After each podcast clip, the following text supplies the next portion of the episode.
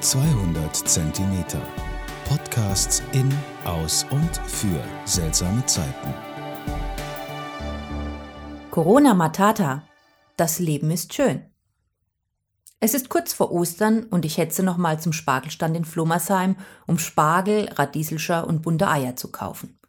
Während meines Einkaufs, selbstverständlich in gebührendem Abstand, klönen der nette Spargelmann von Schreibers und ich über die Theke des Bütchens hinweg und erzählen uns von den neuesten Absurditäten des Corona-Wahnsinns.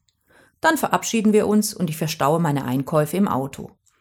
Doch schon beim Öffnen der Fahrertür fällt mein Blick auf eine Plastiktüte im Fußraum und ich erstarre. Vorsichtig schnappe ich mir die Tüte, deren Inhalt sich leider bereits durch viele kleine Löcher auf das Pflaster zu entleeren beginnt und wiesele gebückt zur Hecke vor dem Verkaufsstand. Dort vergrößere ich eines der Löcher und will gerade den Inhalt ins Grün kippen, als mich von hinten die Stimme des Spargelmannes trifft.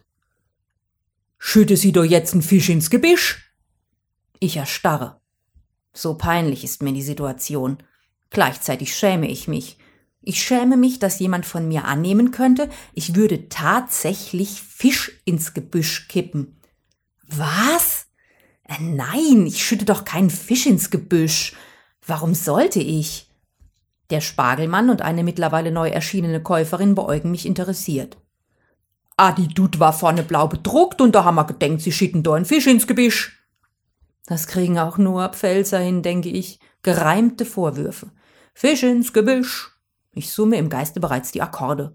Aus sowas würde mein Freund Willi den ganz großen Mitsing-Hit fürs nächste Weinfest basteln.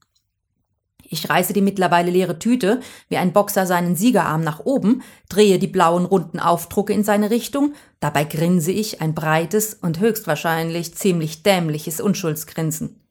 Da waren tote Eiswürfel drin, sage ich. Die hatte ich gestern an der Tanke gekauft und über Nacht vergessen. Gerade eben habe ich ihre Überreste im Fußraum meines Autos entdeckt.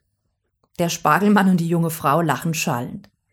Ah, da müsse sie jetzt recht von denen tote Eiswürfel mit der Zeitung aufsaugen, sonst roscht ihnen das ganze jo zamme, sprach's und reichte mir eine Rheinpfalz über den Tresen.